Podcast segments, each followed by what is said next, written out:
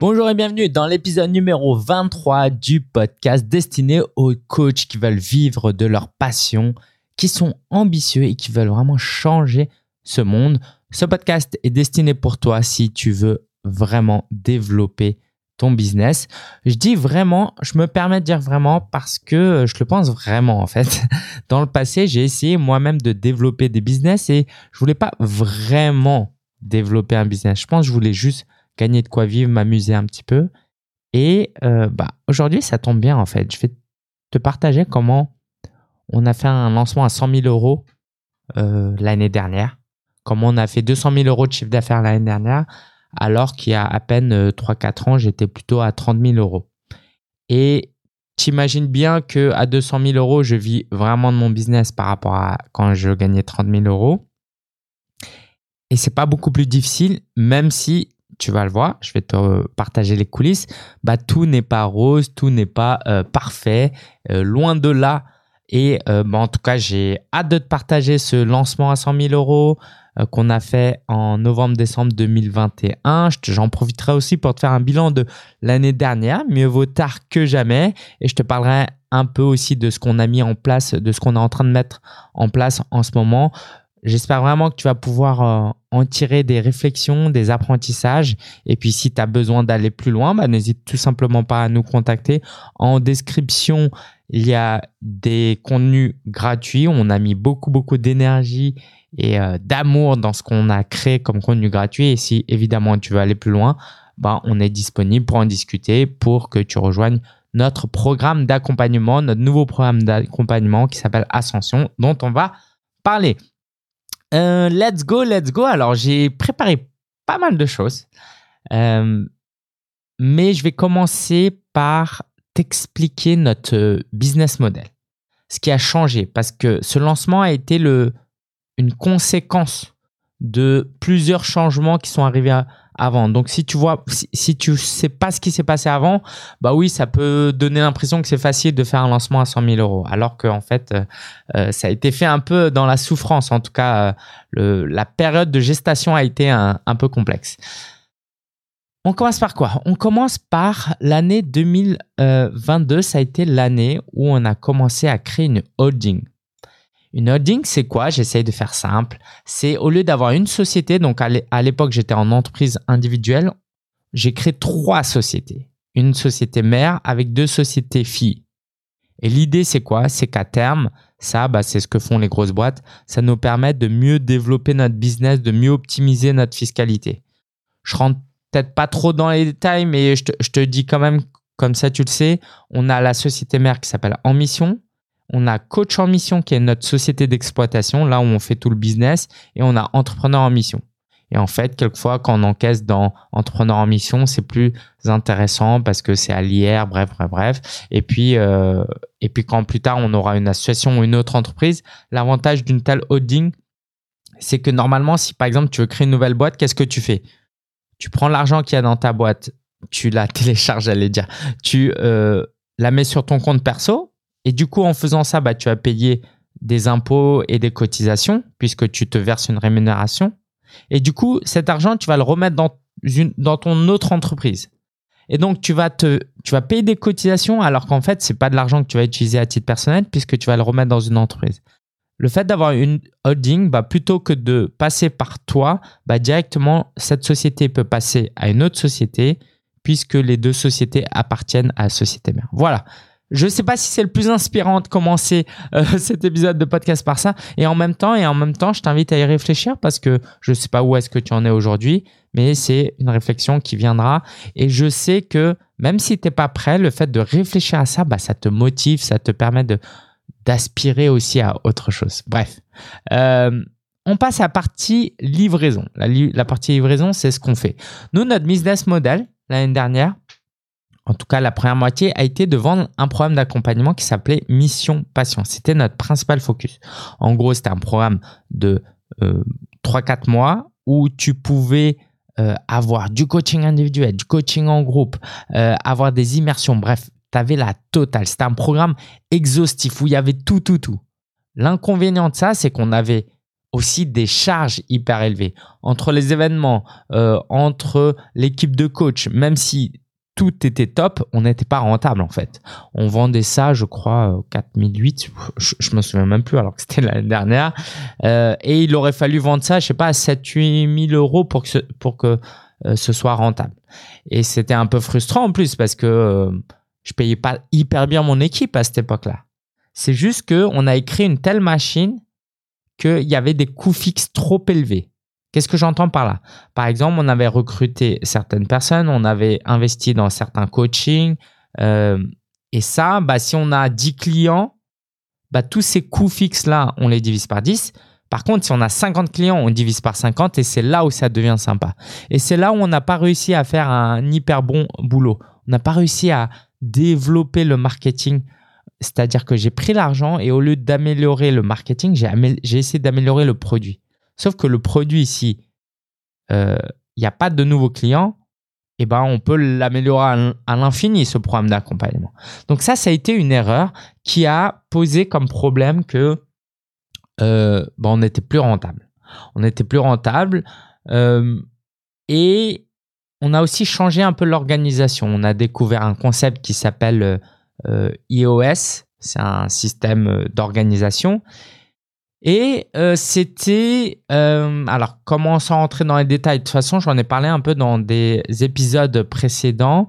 Mais disons que plutôt que ce soit moi le chef et le dictateur et qui commande tout le monde, eh ben, j'ai eu euh, Marelli, qui nous a accompagnés en tant que responsable opérationnel, qui aujourd'hui est directrice opérationnelle et qui chapeautait toute l'entreprise. Et du coup, moi, bah, je faisais les trucs cool, je créais du contenu, je coachais, je faisais du marketing. J'avais plus à manager l'équipe. Sauf qu'elle, elle s'est retrouvée à manager une dizaine de personnes. Et euh, bah, c'est pas forcément évident quand de l'autre côté, il y a des problèmes financiers. Du coup, on a dû se séparer de, de l'équipe et euh, changer de format. Et donc, on est passé à un programme beaucoup plus 20-80. Euh, on s'est rendu compte, par exemple, qu'il y avait trop de choses dans notre programme. Et c'est un peu bête, hein, mais c'est, je sais pas si ça t'arrive, moi, quand je vais au buffet à volonté, il y a tellement de choses que je mange, je mange, je mange, je mange de tout. Tout est très bon hein, en soi, mais à la fin, je me retrouve avec, euh, j'ai un peu mal au ventre, je suis endormi, euh, bref, euh, j'ai pas pleinement profité du repas tel que je l'aurais voulu autrement. Donc, on est passé à un format où on a arrêté, par exemple, les coachings individuels. Et ça, ça a été dur pour moi, d'un point de vue RH, de me séparer de certains coachs avec qui euh, ça se passait bien. Hein. mais simplement parce que euh, le business euh, modèle ne, tenait plus. En apparence, on faisait du chiffre d'affaires. Hein. on gagnait 10, 15, 20, 30 000 euros. je pense qu'on a même peut-être fait un mois à 40 000 euros. Il y avait les sommets virtuels. Bref, tout, tout, tout, plein de choses. Donc ça, c'était top mais en réalité, il n'y avait pas les finances. Et donc, je t'invite à écouter. Alors, vraiment, vraiment, euh, je t'invite, je me permets de te dire que l'épisode 20 est top. Voilà, j'ai retrouvé l'épisode 20 est top. Je parle de comment j'ai failli faire faillite et j'ai partagé ça euh, alors que c'était compliqué. Donc, j'en dis pas plus. Écoute l'épisode 20. Et donc, L'été arrivé, on s'est fait aussi accompagner sur ça pour comprendre. Jonathan Pat, un, ami, un partenaire, euh, nous a aussi aidé, nous a coaché et on a vu qu'il y avait des problèmes d'ordre RH. C'est-à-dire que j'ai voulu déléguer trop rapidement, j'ai voulu automatiser les choses, j'ai voulu scaler alors qu'en fait, il y avait certains fondamentaux euh, qui manquaient. Donc, on a euh, retransformer le programme Mission Passion pour que quand il y ait un client qui rentre, bah, ça nous rapporte vraiment de l'argent et ça paye pas juste nos, dépenses. Sauf que l'été, ça a été chaud pour deux raisons. La première, parce que bon, c'est un peu l'été, c'est sûr. Mais la deuxième, c'est parce qu'en fait, je commençais petit à petit à perdre en inspiration. C'est-à-dire que Mission Passion, c'était un programme où on aidait les coachs débutants à faire leur première vente premium. Et autant à un certain moment c'était top, j'ai kiffé et voilà, j'ai kiffé, c'est tout. Euh, mais petit à petit, comme moi je commençais à avancer, comme moi je commençais à progresser, bah forcément, il, a commencé à il, il, a commencé à y avoir un décalage entre ce que je faisais et ce que j'enseignais. Et moi, je suis pas bon, je suis pas très bon à enseigner ce que je ne fais plus parce que je suis quelqu'un d'hyper émotionnel, je suis quelqu'un d'hyper dans le partage, dans l'échange. je suis pas juste un prof ou un gars qui juste enseigne quoi. Ouais, voilà, je suis pas un bon prof. D'ailleurs, c'est pour ça que j'ai arrêté d'être prof. Je suis pas un bon prof. Moi, j'aime être dans ce que j'aime dans le coaching, c'est l'aspect où on ne sait pas ce qui va se passer et où on se partage euh, les coulisses de ce qu'on fait plutôt que je t'enseigne, voilà, fais ci, fais ça. Voilà. J'ai envie de coacher plus que de former. Et donc, on a petit à petit lancé un nouveau programme qui s'appelle Ascension. On a lancé notre première cohorte et en fait, c'était un peu risqué parce que déjà, le prix était plus élevé, on cherchait des clients un peu plus avancés. Euh, et c'est pour ça qu'on s'est fait accompagner à ce moment-là. Et ça, c'était vraiment important. Et j'aimerais vraiment que tu comprennes ça. C'est que gagner plus d'argent te permet d'être beaucoup plus accompagné. Et si tu es accompagné par les bonnes personnes, ça change tout. Donc, on a eu un business coach qui nous a aidés. Euh, et on a eu euh, un coach qui m'a aidé moi personnellement. Et la combinaison des deux a été hyper, hyper euh, efficace. Et Marélie là où ça a changé un petit peu, c'est que je lui ai dit, écoute, c'est quoi Je lui ai pas dit, je lui ai demandé si ça l'intéressait, hein, mais d'être vraiment responsable de des résultats.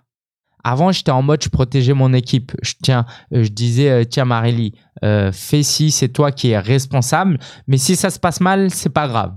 Et si ça se passe bien, bah c'est grâce à toi. Mais du coup, ça marche pas. On peut pas dire à quelqu'un si c'est ça marche bien, c'est grâce à toi. Et si ça marche pas bien, c'est pas à cause de toi.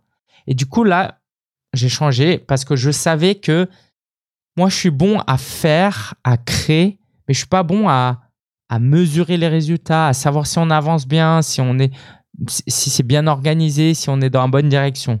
Je donne la direction, mais après, il faut que quelqu'un maintienne cette direction. Et du coup, euh, bah Marélie, je lui ai dit, écoute, on vise 24 clients. Euh, si on a 20 clients, euh, on s'offre ça. S'il y a 24 clients, euh, non, c'est même, voilà, tu gagnes ça, entre guillemets. et ça s'est bah, bien passé parce qu'on a eu pile les 24 clients qu'on voulait. on s'est donné à fond. je vais te dire un peu ce qu'on a fait. Est-ce que je te dis tout de suite ou j'ai autre chose à te dire? Ouais, je te dis ça tout de suite. ce qu'on a fait en fait pendant deux mois, donc novembre-décembre, on avait déjà eu trois, quatre clients qui, avaient, euh, qui avaient déjà signé en avance. Donc, il nous restait plus que 20 clients à trouver en deux mois. Ce qu'on a fait, c'est que pour la première fois, on a fait des appels de candidature. C'est-à-dire plutôt que de tourner autour du pot, chose que j'enseigne et que j'enseignerai toujours quand on est au début, et c'est très bien, et même moi, euh, je le refais quand il s'agit de vendre d'autres... Euh, euh, du mentorat, par exemple.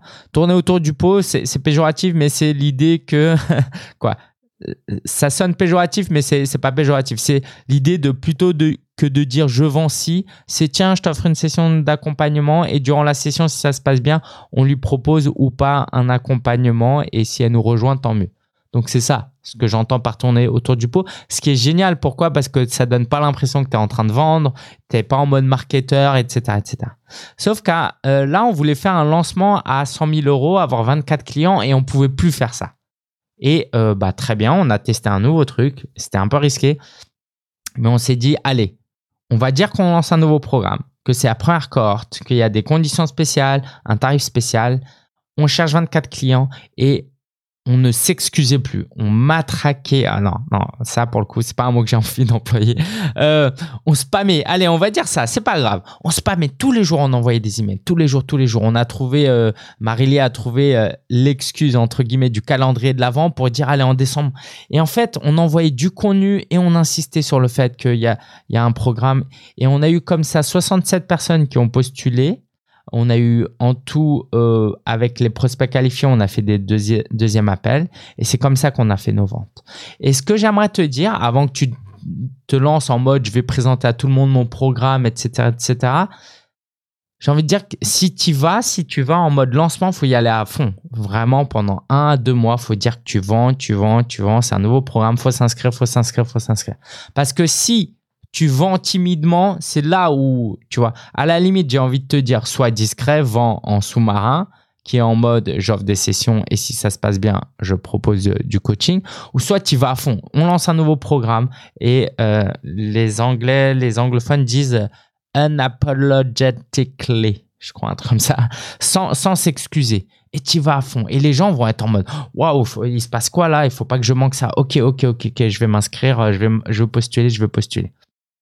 Et du coup, là où tu passes pour un marketeur qui s'affirme pas et que en même temps tu commences à, à toi-même douter de est-ce que je fais ça juste pour vendre, c'est quand tu lances un programme, tu communiques un peu dessus, mais tu es un peu mou.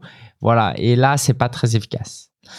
Du coup, euh, ce que j'aimerais dire juste avant, on, avait, on avait dans notre liste peut-être 5-6 000 personnes, on est passé à 6-7 000 parce qu'on a fait un sommet virtuel euh, fin octobre. Et ça, ça nous a beaucoup aidé. On a eu plein de personnes qui nous ont envoyé du trafic. Je t'explique pas là dans cet épisode le fonctionnement du sommet virtuel, mais on a eu plein de nouveaux prospects. Et euh, ça nous a permis de créer une certaine émulsion, de connaître des nouvelles personnes. Et c'est comme ça qu'on a fait une candidature on a eu pas mal de bonnes candidatures. Donc, leçon, si jamais tu fais un lancement, il faut absolument qu'il y ait un événement, pardon, un événement euh, qui soit vraiment mobilisateur, qui montre à quel point tu es passionné par ce que tu fais, tu es expert dans ce que tu fais. Parce que si tu commences juste à dire on lance un nouveau programme, non, un peu comme une fête, il faut qu'il y ait euh, un point de départ. D'accord? Donc là, par exemple, pour le prochain lancement, on fait un challenge. Ok, si tu veux savoir, si tu veux un débrief de ce prochain lancement, euh, dis-le moi et je ferai peut-être un prochain épisode de podcast. Mais euh, voilà. Donc, c'est ça que j'aimerais te dire. Je ne sais pas si euh, il y a autre chose d'intéressant parce que j'ai aussi une mauvaise mémoire, donc j'ai pris quelques notes, mais euh, je pense que le mieux, si tu me retrouves sur Instagram, par email, n'hésite pas à me poser des questions si tu es intéressé par ça. Ce que j'aimerais te partager sur l'année 2021. Euh, niveau marketing, ce qui a marché pour nous, donc c'est les sommets virtuels, on en a fait deux. À un moment donné, en fait, on était en mode, bah tiens, ça, c'est le truc qui marche le plus. Et moi, j'étais en mode, on en fait un par an.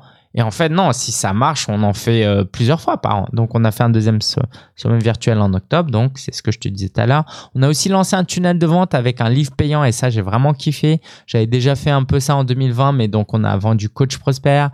Euh, donc, les gens pouvaient acheter. Il y avait un petit upsell, un order bump. Et on a eu, je sais pas, peut-être 500 ventes du livre. Et ça, c'était top parce que ça a permis aux gens de voir qu'on était vraiment focus sur les coachs, euh, qu'on était euh, expert dans ce qu'on faisait et ça a aidé beaucoup de ventes parce que les gens, quand ils lisent le livre, bah, c'est un amplificateur d'autorité. Ce qu'on a fait qui a bien marché aussi, et là on est, on est, on est aussi proche de ma zone de génie, c'est que moi je suis pas très bon à faire des grands webinaires avec des centaines de personnes et puis euh, on pitch à la fin. Euh, c'est peut-être un truc que je vais développer, mais je, ne suis pas très bon. Par contre, là où je suis bon, c'est dans des petits formats. Faire des ateliers en ligne ou en présentiel avec 10, 15, 20 personnes où on passe une demi-journée, une journée à rentrer dans du détail, à travailler profondément, eh ben, j'ai remarqué qu'on a entre 10 et 20% de taux de conversion à chaque fois qu'on fait ce genre euh, d'événement. Que les gens qui viennent, il y en a au moins bah, 1, 2, 3 qui après rejoignent nos programmes parce que euh, bah parce qu'en fait ils ont vécu une transformation. Ils ont vu à quel point on était impliqué, à quel point on avait de l'énergie, on était passionné. Et ça, ben ça se retrouve pas tous les jours en fait. C'est un peu, euh, ouais, ça paraît prétentieux de dire ça, mais si, quand tu vas à un événement, généralement c'est waouh, t'es époustouflé et soit tu es un peu déçu, quoi. Tu es rarement entre les deux. Bon, je sais pas. Bon, en tout cas, voilà. Ce que tu dois retenir, c'est que si tu arrives à époustoufler tes prospects durant ce, genre d'atelier en présentiel ou en ligne, ils voient que tu es expert, ils voient que tu es passionné. A priori, il y a peu de raisons pour qu'ils ne veuillent pas travailler avec toi. En tout cas, ceux qui te trouvent expert et qui ont trouvé de la valeur dans ce que tu faisais. Voilà, ça, c'est ce que j'aimerais te euh, partager. C'est ça qui a marché euh, chez nous. Qu'est-ce que j'aimerais te dire en plus? En termes d'organisation, ce qu'on a commencé à faire l'année dernière, un peu plus, mais surtout cette année, et pour moi c'est assez nouveau, mais tant que j'aurais, j'étais pas euh, soutenu par quelqu'un comme euh, Marélie, jamais je m'y serais mis. C'est de mieux planifier les choses, de mieux organiser les choses. C'est-à-dire qu'avant, c'était chaque matin, chaque semaine, je me réveillais avec une idée et on y va. Et là, c'est de planifier à deux mois, trois mois, quatre mois. Ça, ça m'a fait vraiment du bien parce que c'est pas c'est pas naturel pour moi d'organiser. Par contre, j'aime les bénéfices d'être organisé. Je suis pas non plus quelqu'un de désorganisé en mode j'aime pas l'organisation. Je suis en mode je kiffe l'organisation, mais je suis pas organisé pour organiser l'organisation. Voilà. Ou en tout cas, je, suis pas assez discipliné. Et ça, le fait d'avoir Marily, ça m'a beaucoup, beaucoup euh, aidé. Je pense que euh, je suis en train de regarder à nouveau mes notes. Est-ce qu'il y a autre chose que je pourrais te partager? Je pense que c'était... Euh, voilà, on est allé dans, droit au but. Si tu as des questions, si tu veux échanger avec nous, n'hésite surtout pas. Je te dis un peu ce qu'on met en 2022 en place. L'année dernière, ce qui, nous a joué des tours, c'est deux choses. C'est notre gestion financière et notre marketing. Notre gestion financière, parce qu'on ne savait pas combien on gagnait, quand est-ce qu'on encaissait, euh, si notre programme était profitable ou pas. Donc euh, ça, c'était un problème. Donc aujourd'hui, on est accompagné, c'est top. Et deuxièmement, c'est que l'année dernière, j'ai mis très peu d'argent finalement dans du marketing. Alors que c'est euh, le nerf de la guerre, hein, le marketing et la vente. et du coup, ça, c'est vraiment quelque chose que j'ai envie de te, partager. Va voir où sont les trous dans le seau, dans la raquette, et va travailler là où il y a vraiment quelque chose à travailler. concrètement, nous, on a mis du temps et de l'énergie à améliorer notre programme, en fait, alors qu'il était déjà top. Mais par contre, on n'a pas mis assez d'énergie dans le marketing à vente et ça n'a pas généré assez de clients. Et je connais des gens qui sont un peu des entrepreneurs plus avancés que moi, qui ont eu un peu le même problème, mais du coup, qui, avec une chute qui est beaucoup plus douloureuse. Je citerai absolument pas la personne, mais voilà, je connais quelqu'un qui va même licencier les gens de son équipe à cause de ça. Euh, parce que, parce que l'entreprise croît, ça augmente, ça avance bien, il n'y a pas forcément beaucoup d'économies. On investit, on recrute pour améliorer le fonctionnement de l'entreprise, mais on a oublié de mettre du carburant et le carburant, c'est vraiment le marketing. Euh, donc voilà, ça c'est vraiment euh, important et du coup, c'est tellement cool aussi d'être suivi et accompagné sur le marketing et, sur les finances. Autre changement qui a, qui a été opéré aussi, c'est que euh, te cacherai pas qu'il y a eu des moments de tension avec euh, Marilyn l'année dernière parce que c'était normal, hein.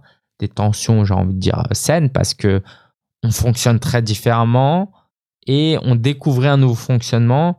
Et je pense qu'on n'aurait pas pu faire mieux parce que bah, parce que c'est juste comme ça quoi. Euh, si elle était totalement d'accord avec moi et moi j'étais totalement d'accord avec elle sur tous les points et qu'elle fonctionnait comme moi et que moi je fonctionnais comme elle, euh, bon en fait on serait des clones. Donc le principe même de cette complémentarité, c'est qu'en fait, on fonctionnait différemment. on a appris à discuter, dialoguer. Et on a été accompagné aussi sur ça. Donc ça, ça a été top. Et cette année, euh, ce qu'on commence à faire là, grâce à, l'organisation de l'entreprise, c'est de plus rassembler. Quoi, moi, d'un point de vue personnel, j'arrive plus à travailler en mode euh, en masse. En anglais, on parle de batch euh, walking c'est euh, par exemple, pendant deux jours, j'ai enregistré 30 vidéos dans un Airbnb. Alors qu'avant, j'enregistrais une vidéo de temps en temps. Là, par exemple, cet épisode de podcast, euh, avant, j'avais ce côté non, mais je veux faire des podcasts toutes les semaines. Comme ça, il y a le côté frais, je suis dans l'actu, c'est interactif. Si c'est la guerre en, en, Ukraine, je peux parler de la guerre en Ukraine, etc. Et en fait, ça marche pas. ça marche pas. Et je pense que la prochaine étape, quoi, c'est pas je pense, on va le mettre en place. Ce sera, on va faire euh, pendant une semaine, on va faire des interviews, on va enregistrer plein de choses. On va regrouper ça et on va planifier les trois prochains mois de podcast. Il y aura moins le côté un peu oh c'est frais, c'est en direct, mais par contre il y aura du contenu et il y aura toujours des bons conseils. Et ça c'est plus important que euh, le néant. Quoi. Euh, voilà voilà je parlais de Marélie, elle est en train de m'appeler parce qu'on est en train d'organiser notre prochaine immersion et puis ça tombe bien parce que de toute façon, je voulais terminer l'épisode de podcast. J'espère que ça t'a plu. J'espère que ça va t'aider à avancer.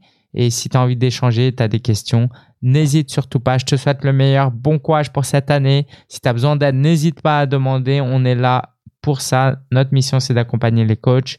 Et je te dis à très bientôt.